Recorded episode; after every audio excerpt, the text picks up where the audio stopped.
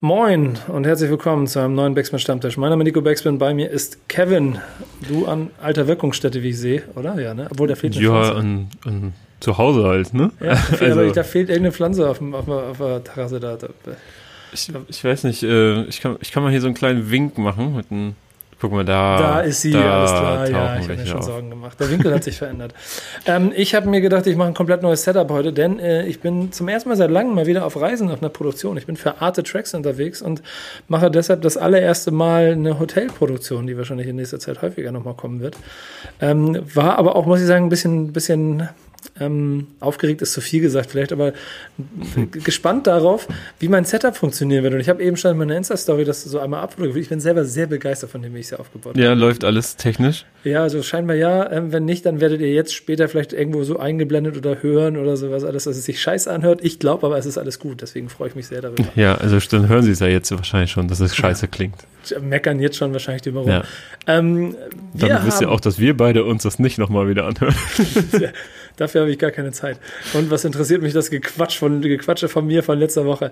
Ähm, nur dann, wenn ich äh, mich darauf äh, quasi beziehen muss, weil Leute darauf reagieren. Und deswegen wollen wir den Stammtisch jetzt noch ein bisschen klarer strukturieren für euch, damit ihr immer genau wo wisst, wo, wisst, wo wir sind. Und deswegen fangen wir jetzt an mit dem Feedback der Woche. Kevin, was hast du als Feedback mitgenommen? Was ist dir hängen geblieben? Denn, ich muss es kurz einmal vorher noch erklären, wir wollen es diesmal, wir wollen es versuchen so hinzukriegen, dass Kevin und ich jeweils ein Statement von euch mit rausnehmen. Das heißt, ähm, wenn ihr äh, weiterhin und was ja auch immer mehr passiert, wo ich mich sehr darüber freue, äh, ausführlich mit uns darüber reden wollt und ausführlich Feedback gibt, dann ist es eine sehr gute Chance, dass ihr hier landet. Und es geht nicht darum, dass ihr erzählt, was wir hören wollen, sondern ihr könnt uns auch gerne gegen Schienbein treten. Äh, Kevin hat aber, glaube ich, einen äh, jemanden ausgesucht, der auf jeden Fall äh, voll in seinem Fahrtwasser mitredet. Ne? Also ich glaube, ja. ihr seid da einer Meinung. Also äh, Manuel hat sich gemeldet über, über Instagram und äh, hat Bezug genommen auf unsere, unsere These von letzter Woche. Und da haben wir ja gesagt, ein gutes Album braucht Banger oder ein Album braucht Banger. Und äh, er glaubt, dass es für den kommerziellen Erfolg schon Hits braucht ähm, und dass so ein Albumkonzept schon von einem guten roten Faden lebt und, und ein einheitliches Soundkonzept sind. Und dass für ihn dann da äh, Tour und OG Kimo sehr gute Beispiele sind, die ja jetzt auch per se keine Hits haben. Also die haben natürlich starke Songs, starke inhaltliche Songs und äh, ein starkes Gesamtwerk, äh, starkes Album einfach in, von vorne bis hinten. Wir haben sie ja besprochen, beide Alben im Album des Monats Podcast und waren von beiden ja sehr, sehr, sehr begeistert. Ich glaube, beides Neuner oder Zehner Kandidaten mhm. gewesen. Mhm. Ähm, und ich kann die Folge Tour, übrigens, je, ich, je, ich, kann die Folge jedem nochmal empfehlen, sich anzuhören, wenn man mal Lust hat, zweieinhalb Stunden seines Lebens dazu zu vergeuden, um Leuten dabei zuzuhören, wie sie über Safety Album reden. Aber war eine sehr gute Runde, hat sehr viel Spaß gemacht. Ja, ähm, aber ich muss vor, vor allem bei Tour sagen, Tour hat versucht ja auch, oder hat versucht, Hits zu landen, die es auch über seinen und unseren Kosmos hinweg schaffen. Ich denke zum Beispiel an Dana, der auch ein unfassbarer Ohrwurm ist.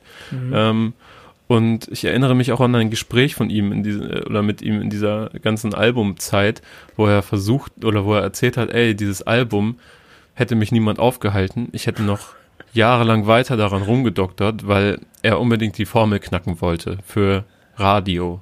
Und mhm. das hört man dem Album auch an manchen Stellen an, aber in keiner schlechten Art und Weise.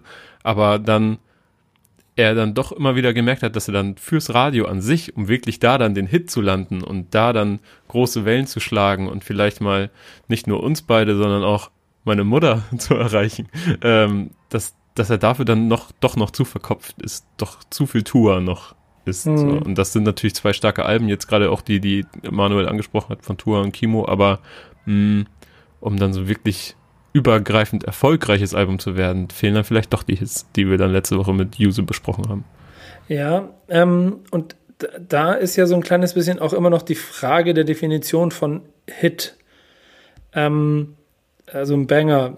Das, ist ja für jeden auch ein anderer. Ja. Ich meine, du hast mir eine Hausaufgabe gegeben von OJ Kimo, der, da kommen wir ganz später noch zu. User hat sie dir gegeben. Ja, genau, stimmt. User hat sie mir gegeben. Entschuldigung, schöne Grüße, User, nochmal danke dafür.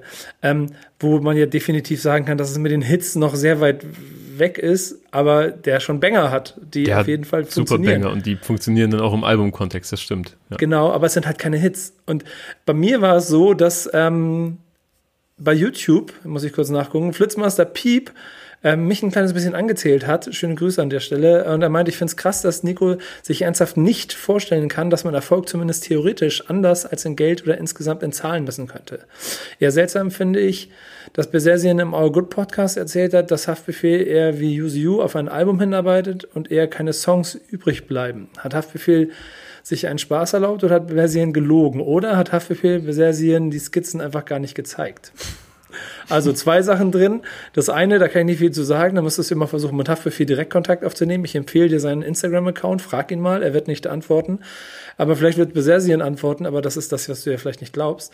Zweiter Punkt bei mir, ähm, da geht es vielleicht noch ein bisschen um eine Definitionsfrage, denn ich verstehe schon, was du sagen willst. Und natürlich kann man ähm, den Erfolg, den du wahrscheinlich da vor Augen hast, irgendwie anders messen. Das ist für mich aber der Unterschied zu Impact tatsächlich Erfolg hat mir für mich was mit Wirtschaftlichkeit und damit auch mit Zahlen zu tun und dann geht es darum, was man berechnen kann. Ähm, dass jemand aber mit einem Banger einen wahnsinnigen Impact haben kann, das ist halt was anderes. Und da ist Haftbefehl auf jeden Fall ein Kandidat für, denn das Musterbeispiel für Impact ohne Erfolg ist für mich immer Chabos wissen, wer der Babo ist, von dem ich nicht sicher bin. Vielleicht, also wenn, dann hat es vielleicht gerade vor kurzem Gold geschafft oder steht kurz davor aber es ist auf jeden Fall nicht sechsfach Platin, wie dieser Song von seinem Impact heraus verdient hätte. Mhm. Ähm, ja, so viel dazu. Wir ähm, freuen uns, wie gesagt, immer über das Feedback von euch. Deswegen haut weiter kräftig in die Tasten. Schreibt Kevin mir persönlich. Ihr könnt es auch auf dem Backspin-Account machen, wenn ihr da seid. Wir versuchen das so gut wie möglich zusammenzusammeln. Und die Perlen, die nehmen wir dann mir die Runde, damit wir dann äh, auch ein bisschen Feedback von euch haben auf das, was jetzt kommt. Denn die nächste Kategorie ist die These der Woche. Und ihr müsst euch das so vorstellen, wenn wir eine These haben.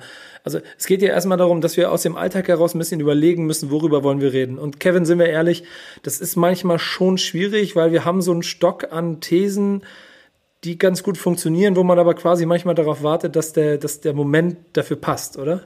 Mhm, ja, ja.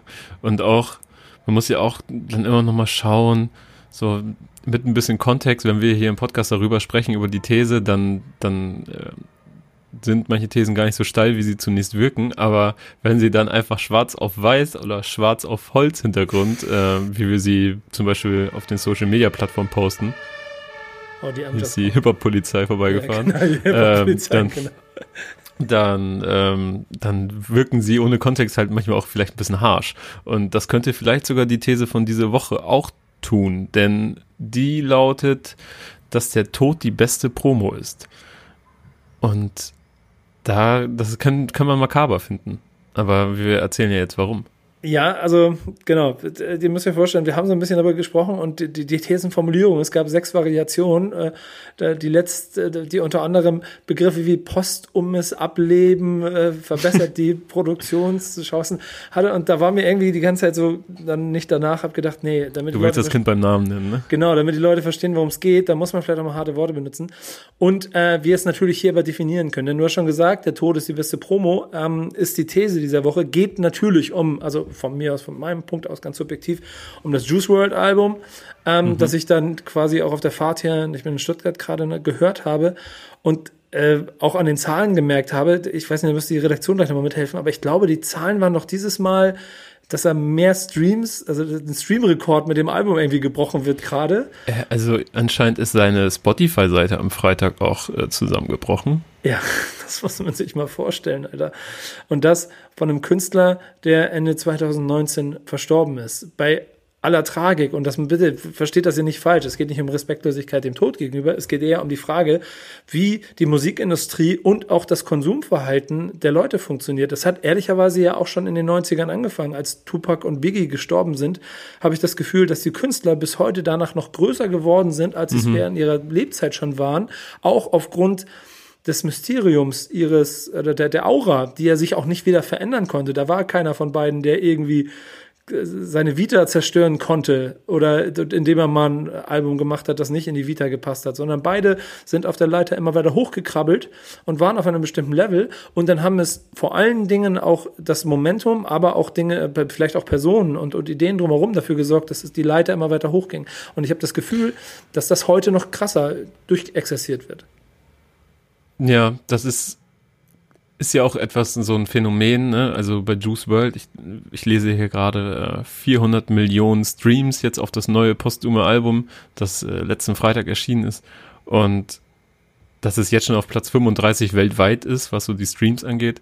Das ist ja auch so eine Sache, ich meine, diese Künstler, von denen wir hier jetzt sprechen, Juice World, ähm, Pop Smoke, Lil Peep, Mac Miller, das sind alles Künstler, Tupac und Biggie auch, das sind Künstler, die wirklich auf den absoluten Peak ihrer Karriere gestorben sind. Äh, wie du gerade schon gesagt hast, sie sind die ganze Zeit die Karriereleiter hochgekrabbelt und sie, da gab es noch nichts, was dazu geführt hat, dass sie da wieder ein paar Stufen runtergerutscht sind auf dieser Karriereleiter. Es gab keine großen Einbrüche irgendwie in ihren musikalischen Output oder so, was die Qualität anging. Also die waren wirklich auf dem Peak ihrer Karriere, sterben dann und dann bleiben sie auf diesem Peak der Karriere quasi. Und es ist jetzt nicht so, dass sie sowieso schon eine Karriere hatten, die so ein bisschen dahin dödelte und nichts mehr kam, so. Dann glaube ich nämlich, dass es auch nochmal anders ist. Ne? Man bekommt ja auch häufiger mal mit, dass so ältere Rapper äh, sterben. Ähm, so aus New York zum Beispiel letztens eine alte Legende, so eine New Yorker Rap-Legende, die an den Folgen vom Coronavirus gestorben ist. Ähm, da liest man dann sowas nicht dass dann auf einmal der Hype kommt. So, das, das muss, glaube ich, schon auf dem Peak der Karriere passieren, damit da ja. solche absurden Zahlen zustande kommen. Ja, und ich, ja, ja, hm, weiß ich noch nicht so genau, weil ich bin mir ist ehrlich gesagt ziemlich sicher. Teil der These. Ja, genau, das, äh, das, und das ist ja ein bisschen Teil der These, dass so jemand wie äh, XXX Tentation noch nicht auf dem Peak seiner Karriere war.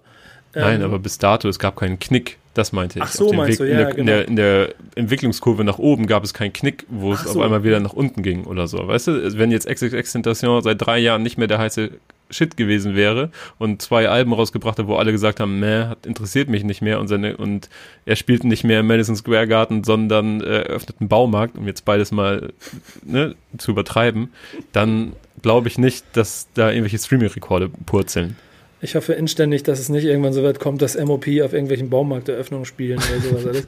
ähm, sondern immer weiterhin auf dem Hip-Hop-Camp und ich sehr viel Freude daran habe. Aber Neue ja, Waffenlager im Walmart. ja, genau. Irgendwie sowas.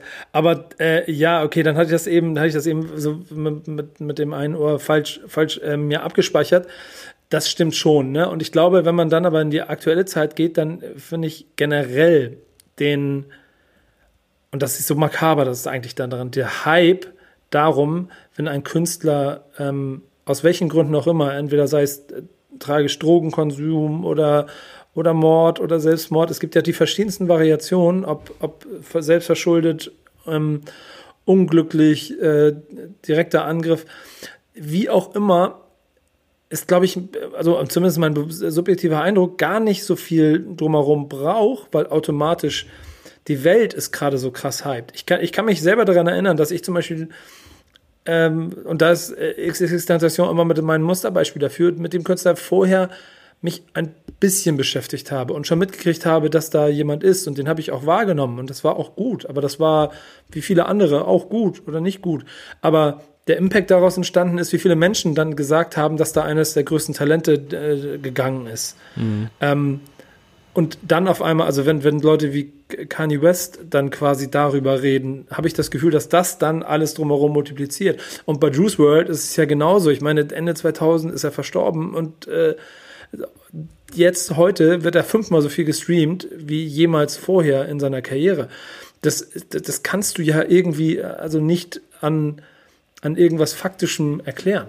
So, und mhm. es ist ja dann auch, finde ich, und das ist das, was die These dann noch ein bisschen unterstreicht, so oft fast das Makabere daran, dass er selber gar nicht mehr, das gar nicht mehr erleben darf, wie auf, äh, auf, auf, auf, seinen, auf seiner Kunst, auf dem, was er hinterlassen hat, so eine Welle produziert wird. Mhm. Von der ja hoffentlich die Familie was kriegt, aber, aber viel mehr die Industrie drumherum.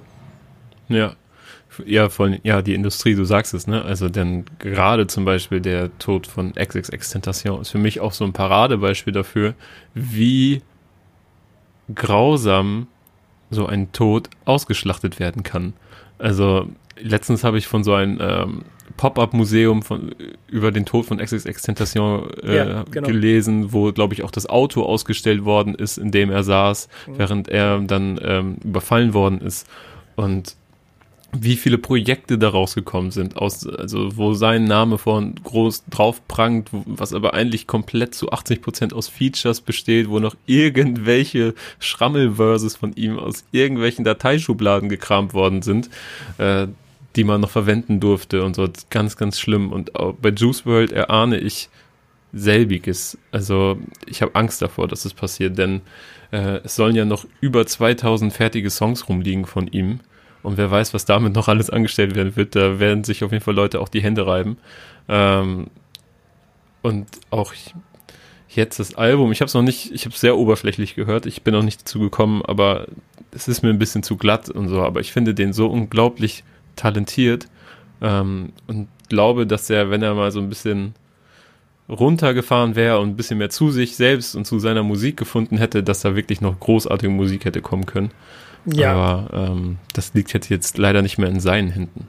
Nee, und ehrlicherweise, also das, das, Album, das Album ist unheimlich eingängig. Ich habe es hier auf der Fahrt mir zweimal durchgehört, unheimlich eingängig. Äh, bei uns in einer unserer Backspin-Gruppen wurde ja auch ganz richtig so schon Parallelen zu ähm, dem äh, lebenden Post Malone ähm, gezogen, der auch immer mehr äh, Musik macht, die so jedermann erreichen kann. Übrigens, das ist wieder das mit den Bangern und den Hits. Das Juice mhm. World Album hat so viele Hits, dass du, also dass ich auf jeden Fall auf äh, Rob Caviar schon ein paar Songs gehört habe, oder ich glaube, nee, ein oder zwei sind vorveröffentlicht, das weiß ich gerade nicht, aber gefühlt auf jeden Fall auch noch länger hören werde, das will, will ich eigentlich sagen, weil es so eingängig ist. Äh, und dann aber die Frage kommt, ist es überhaupt das, wie der Künstler diese Musik hätte, hätte sehen wollen? Wenn du gerade sagst, da sind noch 2000 Songs, bei Tupac bin ich mir ziemlich sicher, dass er von den gefühlten 17 Alben, die nach seinem Tod gekommen sind, wahrscheinlich 15,5 nicht veröffentlicht hätte und alle höchstens das Best-of mit Changes noch akzeptiert hätte. Mhm. Ähm, das, ist, das ist ein bisschen schwierig. Und wenn man dann aber auch, ich meine, das Album heißt Legend Never Die und äh, das, das ist doch doppelt makaber, weil ich weiß, das ist ja, also sowas passiert ja, ne, also ich weiß nicht, ja. da, ich, ich, weiß jetzt nicht genau, ob er sich diesen Namen ausgedacht hat, aber mein Bauchgefühl sagt mir gerade, okay, da sind Leute drumherum am Schreibtisch, die haben hier, wissen hier, okay, das ist ein Kollege, der ist Platz 35 der weltweiten Streaming-Zahlen, seine Songs haben bis zu einer Milliarde Streams. Jetzt müssen wir was machen, das das Ganze noch ein bisschen befeuert. Und das Absurde ist, es funktioniert. Ja. Dies, Hast du noch was dazu? Sonst würde ich die These schließen und sie der, der, der ich meine, der letzte ist ja noch Pop Smoke, hat ja auch ein Postum-Album gemacht. Ja, Pop Smoke, äh, auch, das hat ja auch größtenteils gute Kritiken bekommen. Zum Beispiel, ich mag die erste Hälfte von dem Pop Smoke Album, da wo es so ein bisschen ruhiger zugeht und nicht so viele Features. Ähm, ja. Ich glaube, ich ja. glaube, da war das Zeitfenster also, also zwischen dem Ableben und dem Veröffentlichen nicht ganz so groß, dass das Produkt vielleicht noch ein bisschen mehr auch an seinen Händen hing, glaube ich. Ja, ähm, glaube ich auch. Und auch, dass da mit 50 Cent jemand äh, so den Finger im Spiel hatte, der Pop Smoke scheinbar wirklich auch verstanden hat, sage ja, ich mal. Ja, ja, so und und Pop Smoke wiederum sich ja auch sehr an 50 Cent, an diesen ganzen gesungenen Hooks damals von 50 Cent, der hat ja sehr früh damit angefangen, sowas zu machen, sich auch daran so orientiert hat. Und es gibt ja zum Beispiel auch eine äh, Many Man-Referenz, ich glaube auf den Track Gangster, ich habe es mir gerade nicht mehr notiert, ähm, so von G-Unit damals, dann, das macht schon irgendwie rund, ist mir auch ein bisschen viel Brimbraborium, sagt man das so, keine Ahnung, drumherum gewesen mit diesem Virgil Abloh Cover, was dann erst so nach wirklich, nach, nach schlechter Paintarbeit aussah. Und dann wurde das nochmal korrigiert, wo ich mich dann auch frage, ist das vielleicht ein gewollter Promostand gewesen, so zu sagen, so ey, Virgil, lad mal erst ein richtiges Scheißcover hoch, dann reden wir drei Tage auf Twitter drüber und dann laden wir das richtige Cover hoch. Ich denke da immer an Flair, der sagt so, ey, Leute denken immer, ich mach, ich mach Quatsch im Internet, dabei mache ich Quatsch, bin aber schon einen Schritt weiter, weil ich weiß, wie Leute auf diesen Quatsch reagieren werden. Mhm. So, und ähm, das, da ist 50 Cent jemand, der das auch sehr gut beherrscht. Und ja, bei Mac Miller fand ich wirklich, dass damit gut umgegangen wurde. Das war alles sehr ruhig, die Musik kam raus, der Produzent der Platte hat sich lange und breit in Interviews dazu erklärt, was er sich dabei gedacht hat, wie weit die waren, so die Familie hat sich geäußert und ja, da, da kam es mir nicht so vor, als würden sie jetzt einfach möglichst viel Geld nochmal damit machen wollen würden, sondern wirklich einfach das letzte Werk, was ihn so wirklich beschäftigt hat, veröffentlichen wollen würden. Trotzdem kannst du davon ausgehen, dass die weiteren Erkenntnisse in, und das gilt nicht nur für ihn, das gilt für jeden dieser äh, Unglücks, äh, äh Todesfälle in den letzten Jahren im Rap, die ja sich ganz schön krass gehäuft haben, ähm, dazu führen wird, dass der Künstler ähm, immer weiter im Gespräch bleibt. Denn wenn jetzt bei Pop Smoke die äh, Vorsitz, also die, die, die, wie heißt denn das? Die wahrscheinlichen Täter gefasst wurden, dann kannst du mhm. davon ausgehen, dass wir auf jeden Fall rund um den Mord an Pop Smoke jetzt noch gut ein Jahr lang News haben, die dafür sorgen werden, dass Pop Smoke Songs gehört werden. Und ja, deshalb unsere These, äh, der Tod ist die beste Promo. Ihr seid dran, sagt, was ihr denkt. Ähm, vor allen Dingen muss man an der Stelle ja, finde ich, ehrlich sagen, äh, noch ganz froh sein, dass wir in Deutschland noch nicht an den Punkt gekommen sind, dass genau dieses Promo-Element zu tragen gekommen ist. Und ich hoffe, das bleibt auch noch ein bisschen so. Ich habe eben schon eine kleine News vorweggenommen, aber jetzt kommen wir wirklich zu den News der Woche.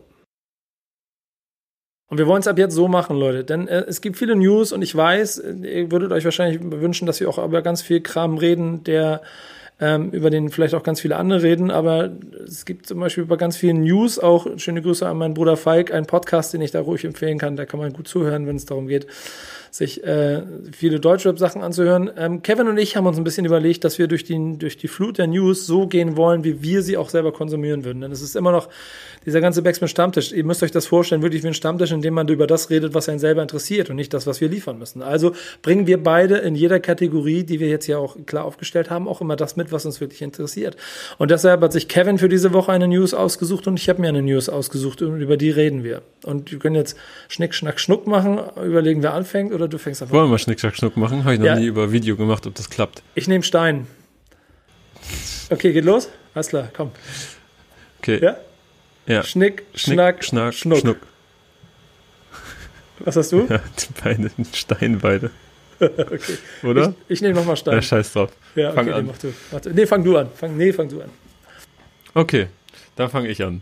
Ähm, Kanye hat sich ja, ähm, wie ich denke mal alle mitbekommen haben, als äh, ja, mehr oder weniger Präsident nicht beworben, sondern er hat einfach gesagt, ich, ich mach's, Leute. ich werd's, ähm, ich, ich werde äh, mich zur Wahl aufstellen. Ähm, da wurde auch schon sehr häufig und sehr viel jetzt drüber gesprochen. So unter der Woche kam nochmal ähm, ein, ein Interview bei, beim Forbes Magazine zustande, was wohl sehr wirr war. Es war ein sehr kurzes Telefoninterview, ähm, wo dann nochmal so ein paar Dinge, also Details dazu klar geworden sind. Also Kanye hat unter anderem gesagt, er sei ein Gegner von Impfungen, ähm, denn dass, äh, dass es nicht mit, mit seiner Religion vereinbar sei. Er ist ja ein, äh, seit dem letzten, letzten Album, spätestens seit dem letzten Album, ein sehr hm, treuer Christ, würde ich mal behaupten, und sagt, Impfungen sind, äh, sind dagegen. Ähm, seine Partei soll die Birthday äh, Party sein, denn äh, wenn er Präsident ist, ist es wie, als hätte jeder jeden Tag Geburtstag. ähm, und diverse Dinge, auch dass er schon am Corona erkrankt gewesen sei im Februar. All das, das könnt ihr bei Forbes nachlesen. Darum soll es nämlich gerade gar nicht gehen. Das ist nämlich nur ein Zeugnis seiner seines Ego-Wahnsinns eigentlich. Ähm, denn was diese News, die ich rausgesucht habe, ist, dass Elon Musk äh, nun gesagt hat, nachdem er Kanye direkt auf Twitter unterstützt hat, ey, super, ich werde mich für dich stark machen, dass er jetzt nach diesem Interview direkt seinen prominentesten Fan und ähm, Vertreter quasi verloren hat. Elon Musk hat nämlich gesagt, hm, vielleicht hm. stimmen wir doch nicht in so vielen Punkten überein. Bro, und so, ey, Dicker, ich habe hab, Kanye, ich hab ein Ding, äh, funktioniert doch nicht sowas. Lass mal, lass genau, mal. Genau, nach diesem Forbes-Interview. Und da denke ich mir so, Überraschung? So, oder, also, was, auf was für einer Ebene funktioniert das und was soll das überhaupt? Ist das nur Medientum? So, denn wenn nicht da so Mike Shinoda, ahnst du noch, wer Mike Shinoda ist? Oh, hilf mir. Das ist der rappende Part von Linkin Park. Ach, okay, ja, alles klar. Und ähm, der hat getweetet, ähm, I too am running for president. Und hat da ein Sternchen hintergesetzt. Have new music out. Bedeutet, hat also gesagt, so, ich äh, kandidiere übrigens auch für Präsidenten. Sternchen bedeutet, ich habe neue Musik veröffentlicht. Das ist ein kleiner Side-Diss an Kanye, der ja ähm, im Rahmen dieser Verkündung, dass er Präsident werden möchte, auch einen neuen Track rausgebracht hat. Wash Us in the Blood mit Travis Scott. Und ähm, jetzt könnte man natürlich sagen, er nutzt diese ganze Präsidentenkampagne dafür, um seinen neuen Song zu bewerben, was er ja auch irgendwo tut. So, und äh, vielleicht bewirbt er auch mit dem neuen Song seine Präsidentschaftskampagne, wer weiß. Aber ich würde letztendlich sagen, Mike Shinoda hat recht. Ähm, Schuster, bleib bei deinen Leisten und bring einfach Musik raus, Kanye. Keiner braucht das. Keiner braucht ähm, diese Egomanie in einer politischen Position. Ja, dazu muss man ja sagen, also ich würde schon sagen, dass er rein von seinem Ego her sehr gutes Zeug zum Politiker hat, weil du gerade um im großen Geschäft. Nicht zum Politiker, zum amerikanischen Präsidenten. Ja, dass Neuerdings. Auch, naja, dass du auch schon in der Politik ein recht großes Ego brauchst, weil du selbstbewusst, weil du stehst ja dann für so viel ein, dass du schon sehr viel Selbstbewusstsein brauchst, damit du es auch durchstehst. Ähm, dahingehend ist er auf jeden Fall gut aufgestellt. Ich, ich stelle mir halt vor, also, also vor allen Dingen, dass es Leute draußen allen Ernstes gibt, die dann der Meinung werden, ja, Kanye West wäre ein guter Präsident, wenn ähm, er sagt, die, seine Party ist die Birthday Party, als, als ob jeder Geburtstag hätte. Das ist wirklich so, mhm. als ob er sich seinen, sein Amt vorstellt wie, und wenn ich dann gewonnen habe, dann machen wir eine Luftballonparty und schmeißen 350 Millionen Luftballons über äh, Amerika in die Luft und freuen uns alle und alle kommen auf dem Geburtstagskuchen vorbei. Und danach überlegen wir mal, wie wir das Land so weiterführen. Dass ja. da so viel mehr drin steckt, das scheint dem nicht also ich, aber, es klingt so, als ob er es einfach nicht weiß. Und das ist ja, ja aber auch dieser Move so mit Elon Musk, ne, direkt so Support anzubieten und dann nach einem Interview, wo Kanye dann äh, typischen Kanye-Kram von sich gibt, äh, zu sagen, hm, vielleicht supporte ich dich doch nicht. Das ist aber auch ja irgendwie mal ein Sinnbild wieder dafür, wie das überhaupt funktioniert, wie diese Medien, wie diese Aufmerksamkeitsmaschinerie äh, funktioniert. Denn Elon Musk hat sich scheinbar nicht mit den politischen Positionen von Kanye beschäftigt zu diesem Zeitpunkt, als er gesagt hat, hey, ich werde dich supporten. Ich, ich muss an der Stelle auch noch mal ein kleines bisschen Feedback von der letzten Woche mitnehmen. Das, das habe ich vorhin nicht in die News gepackt, weil es hier besser passen würde. Äh, in, auf YouTube hat und 33ers oder wie er auch immer heißt, auch mir quasi noch mal ähm, direkt adressiert, mitgeteilt, dass Biden äh, äh Perso in Persona jetzt auch nicht die beste Wahl für die Black Community ist weil er ähm, schon äh, politisch um äh, mit Themen wie War on Drugs zum Beispiel ähm, und diesem Law Enforcement Act, also äh, schon eher kontraschwarz ist. Ich möchte an der Stelle noch mal ganz kurz betonen, dass es äh, bei, bei meiner These dazu ging, äh, dass es im Moment, glaube ich, in den USA nur gedanklich darum, darum geht, geht wer das kleinere du, Übel ist. Ja, entweder bist du für Trump, Trump oder du bist gegen Trump. Ja. Ähm, und diese Wahl für oder dagegen wird klar davon beeinflusst, wenn wirklich jemand wie Kanye West dazugeht, weil, also äh, gerade nach solchen Aussagen hoffe ich mal wirklich, dass dieser prozentuale Anteil recht klein wird. Aber selbst wenn es nur zwei Prozent sind, die er Stimmen kriegen würde, können trotzdem diese zwei Prozent entscheidend in bestimmten Staaten sein, die dann dafür sorgen, dass das eine Übel gegenüber dem anderen übergewählt wird. Und dass ja. es ein grundsätzliches Problem ist und dass man da wahrscheinlich etwas, also dass es da auch andere Persönlichkeiten braucht, steht ganz außer Frage. Ich rede nur vom Hier und Jetzt. Und deshalb glaube ich, also bin ich der Meinung, dass Kollege ähm, Biden wahrscheinlich das kleinere Übel wäre, um dem Land wieder auch also in vielen bisschen, Situationen ein bisschen mehr zu helfen. Bisschen ähnliche Situation wie damals mit äh, Trump und Hillary, wo man auch so dachte, so Hillary, hm, muss das jetzt, also muss jetzt auch nicht unbedingt sein, aber immer noch besser als Trump. Ja. Es ist ja auch so, muss ich sagen, dass dieser Move oder dieses Verlangen danach in den USA, dass wenn du in irgendeinem Entertainment-Bereich gut oder irgendwie zumindest Erfahrung gesammelt hast, wie damals schon Ronald Reagan oder auch Arnold Schwarzenegger, dass du das ins Politische mit reinnimmst, weil du ein gewisses Fundament hast, auf dem deine Meinung fußt und du damit auch in der Lage bist, Menschen von etwas zu überzeugen. Den Weg kann ich 100% folgen.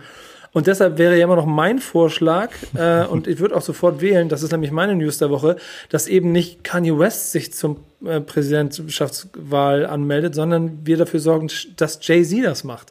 Weil äh, immer noch mehr Staatsmann als der andere. Und wenn man sich anguckt, dass der eine in dieser, in dieser Corona-Zeit sagt, ich möchte Präsident werden und ähm, und sich sehr gläubig zeigt und äh, dann aber sehr wirres Zeug von sich gibt. Und der andere, und das ist das, was er jetzt gemacht hat, zusammen mit Rock Nation mehrere ganzzeitige Anzeigen, äh, Zeitungsanzeigen in dem ganzen, in ganz Amerika gebucht hat, indem er einfach darauf hinweist, welche Unternehmen im Besitz von Schwarzen sind um quasi eine gewisse Awareness dafür zu schaffen, dass es dort auch schon immer eine gewisse Unterdrückung gegeben hat und man deshalb klar darauf pointen muss, was es gibt um das hervorzuheben. Was eine total wichtige und vor allen Dingen da ja auch äh, intensive Community-Arbeit ist, die er betreibt und damit ja klar Sprachrohr für POC in, in den USA ist. Und es ja auch nicht das erste Mal ist, dass er das gemacht hat, weil er schon ähm, zum ähm, Tod von George Floyd ja auch schon ganzseitige Anzeigen gebucht hat, um klar Message zu verteilen. Und da war nicht, und es gibt, also ich korrigiere mich, Kevin, aber ich kann mich nicht an Jay-Z's Song erinnern, der gerade rausgekommen ist. Ähm, mhm. Also natürlich ist auch das alles immer wichtig, weil es auch wieder Personality Advertisement ist. Also da, da, natürlich wird auch er dadurch eine andere Strahlkraft bekommen, auch innerhalb der also Black klar. Community. Aber so funktioniert jede Art von Kommunikation in dieser Form. Und dann, äh, ansonsten hat er zusammen mit Rock Nation einfach nur verdammt viel Geld dafür ausgegeben, denn ihr könnt ja mal googeln, was im Moment noch eine einseitige Anzeige bei der New York Times kostet. Da kriegst du auf jeden Fall einen guten, guten Mittelklassewagen für. Ähm, das, und das gibt er aus, um diese Botschaft zu verteilen. So finde ich eine klar wichtige Aussage und ist vor allen Dingen auch für mich deswegen die News der Woche, weil wir hier in unserem Podcast hier auch uns äh, auf die Fahne geschrieben haben, weiterhin dafür zu sorgen, dass wir auf diese Themen, von denen wir selber nicht betroffen sind, aber trotzdem immer in irgendeiner Form darauf hinweisen wollen. Und deswegen war es mir heute auch mal wieder wichtiger, über sowas zu reden, als über ähm, irgendein Deutschrap-Thema gerade. Ja, ähm, und Jay-Z, muss man, mir fällt auch noch etwas ein hier. Damals, ähm, wie heißt denn das noch? das, das weißt du besser als ich. Das Staples Center? Kam das von Jay-Z? Wie heißt denn nochmal diese, die Arena, diese Sportarena, die er gebaut hat? Ähm, in Brooklyn. Ähm, wie heißt die denn, Alter? Nee, ich glaube, es ist ein ganz normales Bar, heißt die, heißt die Barclaycard? Müssen wir gleich mal gucken. Äh, Simon, ja, Redaktion ist ja wieder an unserer Seite. Guck mal kurz nach. Brooklyn Nets Stadion. Ist mir ein bisschen unangenehm. Genau, da hat er das Stadion der Nets doch ausgebaut und hat doch da dann auch zig Jobs, genau, neu gebaut und hat zig Jobs aus dem, aus dem Boden gestampft und hat sie dann vor allen Dingen auch, ähm, ja, den Menschen aus seiner, aus seiner Hometown so zukommen lassen, diese Jobs, und hat dafür sehr viele neue Arbeitsplätze ge sich gekümmert, wenn ich das alles richtig in Erinnerung habe. Ich mache das gerade ein bisschen spontan aus dem Stegreif. Ja, also ähm, denn da gab es damals eine Dokumentation dazu, eine mhm. Kurzdoku, wie er das alles gemacht hat und wie er dann auch, da hat er dann nicht so zur Eröffnung, hat er glaube ich drei Tage hintereinander oder so da gespielt und ist äh, mit der U-Bahn da hingefahren und dann sieht man, wie er da so mit den Omis bei sich aus dem Block in der U-Bahn ein bisschen witzelt und sie fragt so, bist du berühmt? Und er sagt so, ach ja, ein bisschen. Und ähm, und solche Sachen. Aber da hat er es natürlich auch ein bisschen für sich selbst genutzt, ne? Diesen Moment, diese Doku, die machst du ja nicht aus dem Nichts, aber trotzdem musst du es ja irgendwie kommunizieren, was du da machst. Und ich, ja genau, also das ist alles im Rahmen der Gründung der Brooklyn Nets äh, entstanden oder quasi der Umzug. Die waren ja die New Jersey Nets damals und es ging dann da, das war ja offensichtlich dann die Chance und die Situation, diesen Verein zu übernehmen und da heraus dann die Idee nach Brooklyn zu gehen. Jay-Z hat ja auch nur einen kleinen Anteil, aber einen also einen kleinen in, in Eigentumsanteil gehabt zu Beginn der Brooklyn Nets, den er ja mittlerweile veräußert hat, weil das mit der Spieler, ähm, Spieleragenturarbeit quasi konträr war. Das ist nicht, das konnte man nicht gleichzeitig machen. Aber sein Impact auf den Verein, das, das ist, dadurch hat er einem ganzen äh, Stadtteil, der größer, äh, glaube ich, der selber eine der zehn größten Städte in, in, in, in Amerika ist, Brooklyn, aber einem Stadtteil eine ganz eigene Entität gegeben, der ja vornehmlich ähm, Schwarz und Mittel- und Unterschicht war. Mittlerweile auch an den, an den Küsten stark gentrifiziert, aber genau da mitten in die Mitte des halt noch nicht ganz gentrifizierten Viertels packt er dieses Stadion und sorgt dafür genau, was du gesagt hast, dass Arbeitsplätze da sind, dass Menschen auf einmal Identität haben. Und es ist schon krass, wenn du gesehen hast, wie danach auf einmal die Stadt früher nur von nix äh, Kappen ähm, überflutet war, wie auf einmal ein ganzer Stadtteil halt logischerweise eine neue Identität hatte und es komplett eingepflanzt ist und da glaube ich auch nicht so schnell wieder weggehen wird. Ja, also Barclays Center, genau. das Barclays Center stimmt. Barclays Center, habe ich doch nicht Barclays, Ja, ja. Barclays Center. Auf jeden Fall, ähm, guckt euch das Danke, mal an. Simon. Vor allem diese Szene, wie Jay-Z der- mit der U-Bahn zu seinem eigenen Konzert fährt und dann mit dieser älteren Dame spricht. Das finde ich wirklich, äh, Das das, ist ist, schon so, lange- das ist so witzig. Das ist geil, ich kann mich ja schon gar nicht Schon- mehr so lange daran erinnern. schon Das ist lange her. Ja, ich Ich, das ist sowas, was mir irgendwie im Kopf hängen geblieben ist damals, was ich mir das angeguckt habe. Ähm, und, Und- bei der Gelegenheit, ja, Nico? ja, nee, mach du weiter. Ähm, Ich weil ich würde jetzt von Jay-Z ein bisschen weggehen. Ich habe aber eine Ja, aber dann lass, Frage. mich, Mhm. dann, lass mich, dann lass mich noch was zu Jay-Z sagen, weil er mich da, da, da, dann schließe ich die News ab. Weil wir ja da so einen Vergleich hatten und ich am eingestiegen bin mit, äh, mit äh, lieber Jay-Z als Präsident. Ich weiß jetzt auch nicht, ob der Präsident wäre oder ob das sein muss. Muss gar nicht sein. Aber ich finde, er ist ein Musterbeispiel dafür, auch bei allen privaten Verfehlungen seiner Vita, die ja auch dazugehören, ähm, bei einem Jay-Z trotzdem eine gewisse Haltung an den Tag legt, die, egal wie erfolgreich und wie groß er geworden ist, und wenn natürlich auch gut durch Publicity genutzt, aber immer wieder das Gefühl ausstrahlt, dass er Teil von etwas ist. Und ich glaube, deshalb ist er auch bis heute der, also für mich, und ich habe mit Gott und der Welt gesprochen, und äh, glaube ich, der einzige, von dem ich jetzt wirklich von der Gesamtvita, also wirklich beeindruckt bin. Und das auch, glaube ich, immer bleiben werde. So, weil es hat eine andere Sprache als bei allen anderen. Und deshalb bin ich auch jedes Mal, wenn ich sowas lese, nur ein bisschen bestätigt darin, dass das hier eher the Special One ist als der andere. Das Special One, das ist doch hier. Jose Mourinho. Ähm, So, was hast du noch? Du hast noch eine Frage. ja, das ist aber wieder Quatsch natürlich. Ich weiß gar nicht, ob ich sie noch stellen soll. Aber äh, ich habe letztens, ohne Witz, letzte Woche versucht herauszufinden, so mit Google Maps und sowas, und bin auf kein Ergebnis gestoßen, ob es noch das Kollega Education Center gibt. Er ist auch damals da in dieses Gebiet und hat diese Schule da unterstützt mit Bargeld und Computern ausgestattet und äh, hat da ja auch viel Kritik für diese Reportage äh, bekommen. Und ich habe einfach mal versucht herauszufinden, ob es das überhaupt noch gibt oder ob es diesen Namen noch trägt oder ob das einfach weg ist, keine Ahnung. Ob es da auch eine Verbindung überhaupt so gibt. Äh, wenn es da irgendwann mal ein Update gab, was ich nicht mitbekommen habe, würde es mich auf jeden Fall interessieren. Schreibt mir das mal. Genau, Aufgabe für euch da draußen, äh, Feedback geben.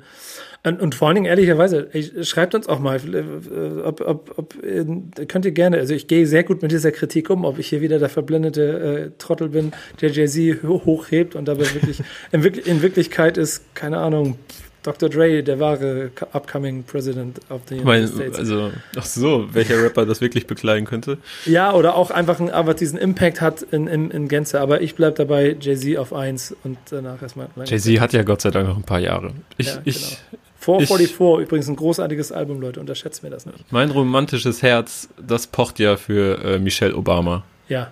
224. Ja, das wär, es wäre auf jeden Fall ein sehr krasser Move. Und ähm, ich glaube, das muss man, äh, also, also, das, also ich glaube, es schreit alles so ein bisschen danach. Ähm, es wäre sehr geil und ich es wäre wär auf jeden Fall ein, ein Sieg, also da bin ich mir hundertprozentig sicher. Für die vier oder fünf, vier, fünf, acht Jahre danach wäre es dann mein, mein Wunsch wäre auf jeden Fall Alexandria Ocasio-Cortez ähm, die ja auch aus, ich glaube, sie kommt auch aus Brooklyn sogar, ne? Und die, diese junge, junge Lateinamerikanerin, die mit einer, äh, mit einer Herzensart und Weise Politik macht, die ich ja nur am Rande mitkriege, ne? Ich bin ja nicht jeden Tag damit beschäftigt, aber alles, was ich mitkriege, mir immer zeigt, da kommen, da kommen Menschen, die es anders machen wollen und die auch bewusst, obwohl sie, glaube ich, wenn sie gewollt hätte, auch jetzt schon ins Rennen hätte gehen können, ganz bewusst es gleich in der ersten Sekunde abgelehnt hat, weil sie gesagt hat, da bin ich noch nicht. Ich mache jetzt erstmal meinen Weg und ich habe hier noch was zu tun. Und ähm, das äh, war fand ich sehr beeindruckend, sehr beeindruckende Frau, ähm, äh, auch wie sie schon mit Anfeindungen und Angriffen an sich und Vorwürfen umgegangen ist. Wenn ihr Lust habt, guckt das auch mal ein bisschen durch. Da, also das ist mein nächstes Talent nach. Wenn, wenn Michelle keinen Bock hat, das wissen wir auch noch nicht. Ne? Ob, ob, ob Barack äh, First Lady wird, es wäre wär auf jeden Fall lustig. So. So. Und Ich- jetzt ich- geht's von der Brooklyn Bridge zur Ignaz Bubitz Bridge. Ja, warte, ich habe noch einen. Nur, nur stell dir mal das Bild vor, da sind wir noch letzten Satz dazu. Promo. Wenn sie das schafft, kennst du diese Promo von ähm, LeBron James, als er zurück nach Cleveland gegangen ist? Nee, da bin ich raus. Das gibt so einen krassen Nike-Werbespot, wo er, wo er quasi im, im, im, auf dem Feld mit seinem Team so zusammen gemeinsam diesen, diesen Gruß, dann legen sie alle die Hand drauf und so. Und dann auf einmal die ganze Stadt, aber wirklich die komplette Stadt, sich an diesen inneren Kreis, im Stadion, raus aus dem Stadion, überall, alle stehen sie so mit Hand an Hand und machen quasi so gemeinsam. Und irgendwie gefühlt so, we are back. Und das wäre so, irgendwie sowas wird passieren, wenn Michelle Obama Präsident wird. Die Kamp Werbekampagne, die wird der Wahnsinn. Aber du hast es vor, du hast eine Überleitung, ey, kurzen Applaus bitte für Kevin, war eine überragende Überleitung. Wir kommen von der Brooklyn Bridge zur Ignas äh, Bubis Bridge. Denn jetzt kommen wir zu den Releases der Woche. Und ich glaube, das können wir relativ schnell und kompakt machen, denn wir haben noch ein bisschen mhm. Hausaufgabe und ich möchte nicht so viel Zeit da verlieren. Jeder von uns beiden bringt jede Woche einen Song mit, der ihm besonders ans Herz geht und meiner ist ganz eindeutig Liebe geht raus nach Frankfurt. Äh, Chelo und Abdi mit IBB, Ignaz Bubitz, ein Brett von einem Song gemacht und vor allen Dingen muss ich ganz ehrlich sagen, ey, Mietwagen-Tape, Klassiker, Karriere danach, sehr viel Liebe, unheimlich gute Sachen gemacht, überall gute Songs gemacht. Ich habe zwischendurch das Gefühl gehabt, irgendwie von der von der Hip-Hop-Gemeinschaft, von der Fanhörerschaft ein bisschen aus den Augen verloren worden, unberechtigterweise. Mhm. Ähm, und dadurch gefühlt vielleicht von manchen auch schon Richtung Abstellgleis gedrückt worden sind und mit zwei Mittelfingern aus dem äh, fahrenden Benz heraus und einem deutschen, einem deutschen Pass in der Hand mit IBB wieder zurück und zu Recht sich zur, in meinen Augen, eigentlichen Frankfurter Schule, der wahren Begründer der Frankfurter Schule betitelt. Äh, großartiger Song, hat unheimlich viel Spaß gemacht. Und, wisst ihr, ich wusste das gar nicht, aber das, als ich dann noch äh, hier, vielen Dank Simon, in der Recherche gelesen habe, dass M3 das Ding produziert hat, kannst du dir vorstellen, was für ein Moment das für mich Geil. war, zu wissen, ja. Cello, Abdi, M3 wieder zusammen. Komm.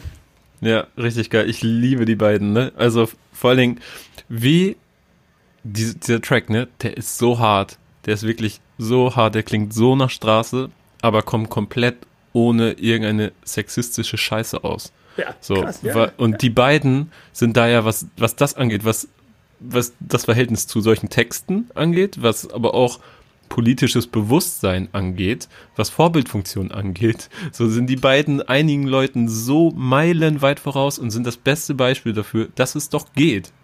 Dass das alles geht. So, ja, das, ja das, ist sehr, das ist sehr, sehr gut gesehen. sehr, sehr gut gesehen. So, ich glaube, ne? das ist etwas, was ich automatisch immer schon mitnehme, wenn ich, wenn ich mich mit dem beschäftige, weil ich sie halt auch über die Jahre äh, so gut kennengelernt habe und das für mich eine gewisse Selbstverständlichkeit ist. Aber man muss es mal aussprechen, man muss es mal klar auf den Punkt bringen und das stimmt. Es stimmt. Es geht auch anders und es geht genau so und deswegen alle Liebe und alles Hack der Welt für die beiden. Und ich hoffe sehr, dass dieses Mixtape ähm, oder Album, wie es auch mal heißt, Mietwagen Tape 2, das dann irgendwann im November kommen soll, dass es auch genau diesen Impact bekommt. Ich befürchte nein, aber von mir kriegen sie alle Liebe dafür. Meine Lieblingszeile übrigens, äh, sag mal, was laberst du von Horkheimer Adorno? Frankfurter Schule kommt aus Bornheim und Goldstone. Ja, genau das. Genau das. es ist die wahre Frankfurter Schule. Das darf man an der Stelle nicht vergessen. Welche haben sie gekriegt? Also ich freue mich wahnsinnig drüber. Mein Song der Woche. Was ist dein Release ja. der Woche? Ja, erstmal hatte ich mich geärgert. Ich habe das in, in, unser Dokument geguckt und äh, hatte die Befürchtung, dass du dir schon IBB quasi gesaved hattest und hast du. ja, habe ich doch schon Freitag gleich oder so irgendwann so ja. schnell dazwischen geschossen. Freitag war ich ein bisschen raus, habe ich ja. nicht so viel mitbekommen. Aber ja, muss man schneller, hier muss man schnell sein. In diesem, ihr müsst euch das vorstellen. In diesen Redaktionssetzungen musst du schnell sein, damit du Dinge claimen kannst. So ja. Aber ey, ich möchte auch gerne eine Lanze brechen und zwar für ähm, einen Produzenten und einen Rapper, die ich hier schon häufiger erwähnt habe. Ähm, beziehungsweise sind es diesmal drei Personen, Alpha Mob, Donatello und Mosa. Die haben äh, den Track Dope Boys rausgebracht äh, von der Geeked EP, die rauskommen wird am 24.07. Das ist äh, halt ein Zusammenschluss aus diesen drei Leuten und ich finde ja, Alpha Mob sowieso, habe ich hier schon ein paar Mal erwähnt, ist mein kleines Liebhaberding. Ähm, ist für eine kleine Nische irgendwie, aber dieser Sound, dieser Memphis-Sound, der macht mich fertig und Donatellos Stimme, wenn der rappt und dieser Flow, ähm, wie er in diese beiden Parts einsteigt, das ist, ich finde es einfach verrückt. Vor allem kommt er auch aus Oldenburg, war damals schon der Representer Nummer eins aus Oldenburg. Ähm, ich finde es unglaublich, wie er seine Stimme einfach wie ein Instrument nutzt und er hämmert so auf diesen Beat drauf. Ich kann es nicht kaum beschreiben, wirklich. Und auch das Video dazu ist, ist es äh, ist auf jeden Fall mal einen Blick wert, weil man merkt, es ist mit Low Budget entstanden, aber Ja. dieser ganze Look, äh, ich dachte erst, dass es alte Filmausschnitte sind. Irgendwoher. So, aber das ist, äh, wenn ich das richtig sehe, selbstproduziertes Material und äh, eine selbst ausgedachte Story. Und ähm, ja, ich, äh, mich kriegt das. Ich finde das mega. Ja, Micha, Micha und ja vor allen Dingen auch die, die Alpha Mob, als wir zusammen, wo wir in Luxemburg waren, so das erste Mal dann so nochmal, also intensiver quasi dazu gezwungen, sich mit ihm zu beschäftigen, was ich bis heute nicht bereue, denn A, ein sehr, sehr, sehr guter Typ, Donatello auch und ähm, ähm, das muss ich natürlich noch dazu betonen, vollkommen klar, weil es insgesamt eine sehr gute Runde war. Aber vor allen Dingen der Sound, dadurch, dass du ihn auch immer wieder hier rausträgst, mir dann da auch immer mehr hängen bleibt. Also es ist, es ist eine schöne Sache. Also Ja. auch hier wieder Und wenn ihr euch das jetzt Nummer. anhört und das gut findet, dann äh, hört euch doch bitte das äh, Tape von Donatello und Title an. Da, da kommt ihr dann auf eure Kosten. Wir haben noch mehr Songs im Gepäck, aber die sind jetzt mit ein bisschen mehr Arbeit verbunden, denn jetzt kommt die Hausaufgabe der Woche. Ich fange mal an, weil ich glaube, Mhm. das ist relativ schnell gemacht, ehrlicherweise, äh, weil es einfach nur einem Plädoyer gleicht. Denn äh, Training Day von OJ Kimo war mein Song, den mir Yuzi Yu ausgesucht hat. Und er hat ja im Prinzip selber letztes Mal schon fast alles dazu gesagt, was man sagen könnte. ähm, was auch stimmt. Ich, ich will es nur einfach mal wiederholen, weil ähm, der Song, also unter, auf jeden Fall unter einer Million Streams hat, auch das Video nur ein paar hunderttausend Klicks. Das sind alles jetzt relative Zahlen. Natürlich ist das immer noch Zahlen, von denen sich andere was wünschen würden. Aber OJ Kimo und auch in dem Duo, vor allem mit Funk, Funkvater, Funkvater Frank, ähm, ähm, ein, ein Duo bilden, von dem ich ja selber auch schon ein paar Mal so äh, ein bisschen hier rum spekuliert habe auf den ähm, deutschen Kendrick Lamar, den ich ein kleines bisschen suche, eine Mischung aus Knowledge Straße und äh, dann aber auch äh, reichweitenstark oder Massentauglichkeit in sich trägt.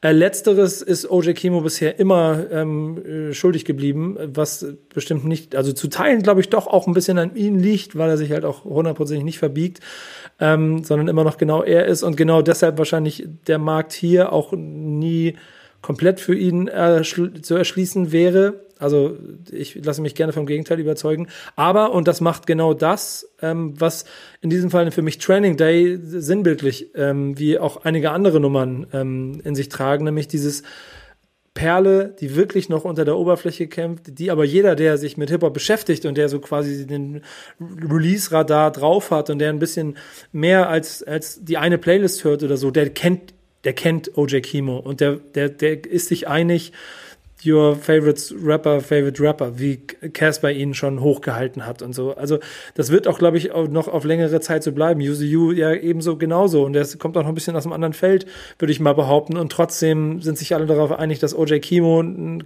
ein absoluter Hammer ist und der gute Funkvater Frank äh, Bretter produziert. Ähm, und genauso eins ist Training Day.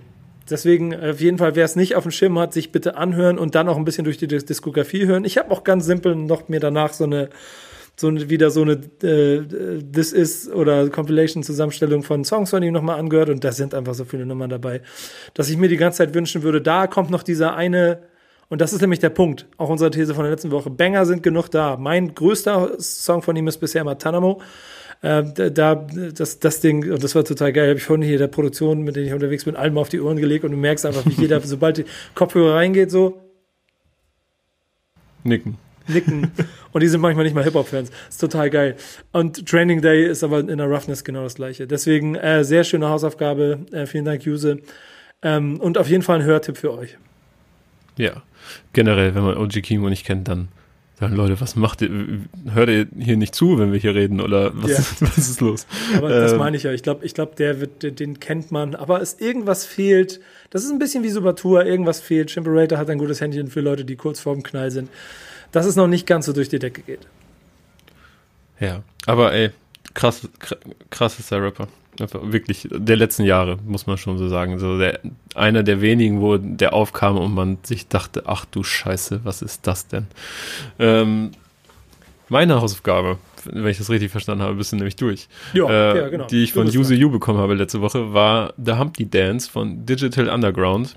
Und ja, wie beschreibt man denn Digital Underground? Ähm, das ist eine Gruppe aus Kalifornien und sie fallen gerne auf durch alter Egos und durch Verkleidung, sehr ausgefallene Kostüme und auch ihre Shows sind ähm, sehr ausgefallen und sie fallen auch immer wieder durch lustige und humorvolle Texte auf. Ist, ist ein bisschen wie die frühe Hip-Hop, ich sag's bewusst so, Hip-Hop-Version von Deichkind in meinen Augen. Ähm, und der Song Humpty Dance ähm, wurde, ja, wie, wie es ist ein alter Ego, das er rappt, wenn ich das richtig verstanden habe. Und dieses mhm. alter Ego trägt eine seltsame Nase. Nase. Es ist so eine, so eine, komische Maske. Und anscheinend hat dieses alter Ego, so die äh, Legende, sich die Nase an einer Fritteuse verbrannt. Ähm, an heißem Frittenfett. Ja, ich, ich möchte noch einen Schritt vorweggehen. Sag mir mal bitte, was du von dem Song gehalten hast. Wie fandst du ihn, als du ihn gehört hast? Es ist, es ist für mich ja, komm. Gerappter du Joke. Du musst hier nicht rum. Hau raus. Es ist Kacke. ein gerappter Joke irgendwie. Ja, irgendwie auf eine Art Kacke, aber, aber ulkig Kacke. Weißt du, es ist wie ein gerappter Stand-up irgendwie. Und wie so ein Sketch eigentlich. Und ich weiß nicht, also ich finde es ein bisschen albern, aber was mich dann doch triggert, ist der Sound, die Produktion. Gar nicht so, was er rappt, und so weiter. Das war irgendwie, über ein paar Sachen konnte ich schmunzeln, andere waren dann, sind schlecht gealtert, äh, wenn er dann über, über Sex auf der Burger King Toilette spricht und sowas. Aber ähm, wie, wie viele Sounds da drin sind und Samples mhm. und Vocal Samples oder vielleicht sind sie zu diesem Zeitpunkt noch gar kein Sample gewesen, sondern sind Teil dieses Originalsongs. Ähm, wahrscheinlich könnte Falk allein über diesen Song zwei Stunden referieren. Ähm, ich da rausgehört habe, die ich schon mal in zig anderen Dingen irgendwo mal gehört habe. Er hat es 3,25 für dich gemacht. Da hat er sich ja fast, hast ihn wirklich gefragt. Einfach. Jo, Nico, ähm, äh, du hast mich gebeten, ein bisschen was zum Humpty Dance zu erzählen. Ähm, das ist ein Song von Digital Underground, von der Figur Humpty Hump. Und äh, Digital Underground sind dafür bekannt und berühmt, dass sie neben Too Short Oakland das erste Mal so auf die nationale bundesweite Hip-Hop-Landkarte in den Vereinigten Staaten Ende der 80er gesetzt haben. Und ähm, sie haben auch so einen Tänzer dabei gehabt, der hinterher in den verlaufenden zehn Jahren, naja, fast ähm, zu gewisser Berühmtheit gelangt ist. Sein Name ist Tupac. Und äh, es gibt einen Song von Tupac, eins mit so der ersten Videos, die er rausgeballert hat, der heißt Trapped. Und darin zu sehen ist jemand, der ihn im Knast besucht. Und zwar ist das Shock G von Digital Underground. Und dieser Shock G, ähm, der war ein großer Fan von der P-Funk-Bewegung der 70er Jahre, also vor allem den Bands Parliament und Funkadelic und im Speziellen der Figur George Clinton, die beiden Bands äh, vorstand. Und äh, George Clinton hatte in diesen Bands diverse unterschiedliche Persönlichkeiten, die er gespielt hat. Und Shock G hat gesagt, ey, das finde ich so fresh, ich möchte das auch. Und dementsprechend hat er äh, sich im Faschingsbedarf eine Groucho Marx Brille mit Nase gekauft. Den Bart hat er abgemacht. Und ähm, mit dieser Scherzbrille hatte die Figur Humpty Hump erfunden. Ähm, es ist so, dass eine Zeit lang, also über ein, zwei Jahre, Leute, es viele gab, die tatsächlich gedacht haben, dass Shock G und Humpty Hump zwei verschiedene Personen sind.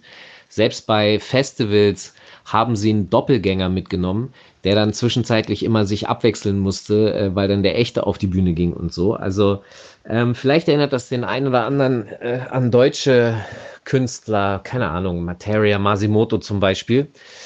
Ähm, und dann hat er halt seinen eigenen Song bekommen, den Humpty Dance, in dem er im Speziellen erklärt, wie er als hässlicher, großnasiger Mann trotzdem dazu in der Lage ist, äh, mit dem anderen Geschlecht zu interagieren oder wie er es nennt, Grabble in the Biscuits. Ähm, was noch hinzuzufügen ist, final, der Song hat einen bestimmten Drum Loop von Sly Stone. Und äh, der ist aber leicht verändert, indem noch eine zusätzliche Snare hinzugefügt ist von einem, äh, ich glaube, klassischen Parliament-Song. Und das klingt wie so eine kleine, kurze Peitsche, die Snare. Und diese Humpty Hump P-Funk Snare aus dem Humpty Dance, die ist dann in den 90ern zu einer Art Standard-Snare des West Coast Raps geworden. Also zumindest ist die über 140 Mal dokumentiert und undokumentiert, weiß ich gar nicht, aber dokumentiert gesampelt worden. Äh, einer der ersten, der sich da bedient hat, war Male Mal für Mama Said Knock You Out. Ähm, das heißt, wenn man mal genau hinhört bei diesen zwei Songs, wird man feststellen, dass sie ein ähnliches Drumset haben.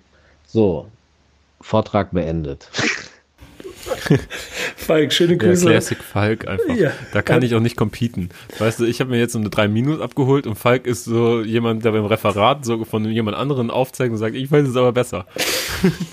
ja, weißt du, ehrlicherweise habe ich mir gedacht, in dem Moment, wo Use You, der den Humpty Hump Dance da quasi als, als Song ausgewählt hat, war mir klar, das A war mir klar, du findest den, du willst den, du willst den Kacke, B, mhm. äh, bist du weit weg von Digital Underground und der ganzen Geschichte drumherum, sodass dann C es einen lustigen Effekt hätte, wenn ich an der Stelle quasi die, für jemanden die Hausaufgaben für dich machen lasse, der eh zur Familie gehört, was in diesem Fall viel einfacher wäre, weil genau das passiert ist. Er nämlich so Sachen weiß, die wir nirgendwo herausgefunden hätten. Und deswegen ja. habe ich dann ihm aber, aber D auch Fall gesagt, aber hey, meine Aufgabe war, mach bitte eine höchstens zwei Minuten Sprachnachricht. Ich möchte keinen langen Vortrag haben. Es sind dreieinhalb Falk Minuten seine geworden. Verhältnisse ja doch noch halbwegs zusammengerissen auch. Ja, genau. Es sind drei Minuten so. geworden. Aber ich habe gedacht, es war von mir ein gut gemeinter Freundschaftsdienst Ist an es dich. auch. Sehr, vielen lieben Dank dafür. Ähm, denn ich hätte es auf jeden Fall nicht so gut zusammenfassen können. Vor allem von der, ich sag jetzt mal, musikwissenschaftlichen Seite, sondern eher auf meiner gefühligen Seite. Und da muss ich sagen, ist schon, das ist nicht mein Fall, ist ein bisschen albern. Aber was er da gesagt hat, ähm, ich erinnere mich direkt an ein Konzert von 2012 oder so, war ich auf dem Masimoto-Konzert in Bremen. Und ähm, in Bremen, im, im Modernes. Und äh, da kam Materia, so unrasiert und in alten Gammelshirt vor der Show auf die Bühne, noch vor dem Support-Act, ich glaube Kid Simius war das, und äh, hat gesagt, yo, hallo, auch ohne Mikrofon, glaube ich. Ich bin der Martin, ich schmier hinten für die Jungs die Brötchen, die machen sich schon mal warm und jetzt kommt gleich erstmal Kid Simius, ähm, also er hat gesagt, er begleitet die so ein bisschen auf Tour und so und dann, dann kommt der Masi irgendwann auf die Bühne. Also die, da hat das auch auf dieser Tour sehr gut gespielt mit diesem alter Ego. Ja, es ist. Witzigerweise es, wurden da, tut mir ja. leid, noch eine letzte Anekdote, ganz viele Leute aus dem Publikum gezogen von der Security damals im Modernes, äh, oder äh, die gekifft haben. Äh, bei so einem Masimoto-Konzert kann man sich vorstellen, wie das dann so ist. Ähm, bei Prinz Pi wiederum war es kein Problem. Eine Woche früher oder später. Ich weiß es gar nicht mehr. Das, das, in, äh, in, in investigativ zu bearbeiten, was du da sagst. Naja, Wohl also damit zweierlei Maß. Zweierlei Maß wird da gemessen. Ja, genau. Ähm, ich sehe gerade, wie Falk mir zeitgleich hier weitere Sprachnachrichten schickt. Ich hoffe, es sind nicht Zusätze zu dem, äh, zu dem Song. Wir machen den jetzt zu. Ähm, das war auf jeden Fall eine schöne Hausaufgabe. Nochmal, Falk Schacht, vielen Dank, dass du mal wieder zur Seite standst und äh, Kevin bei der Hausaufgabe geholfen hast.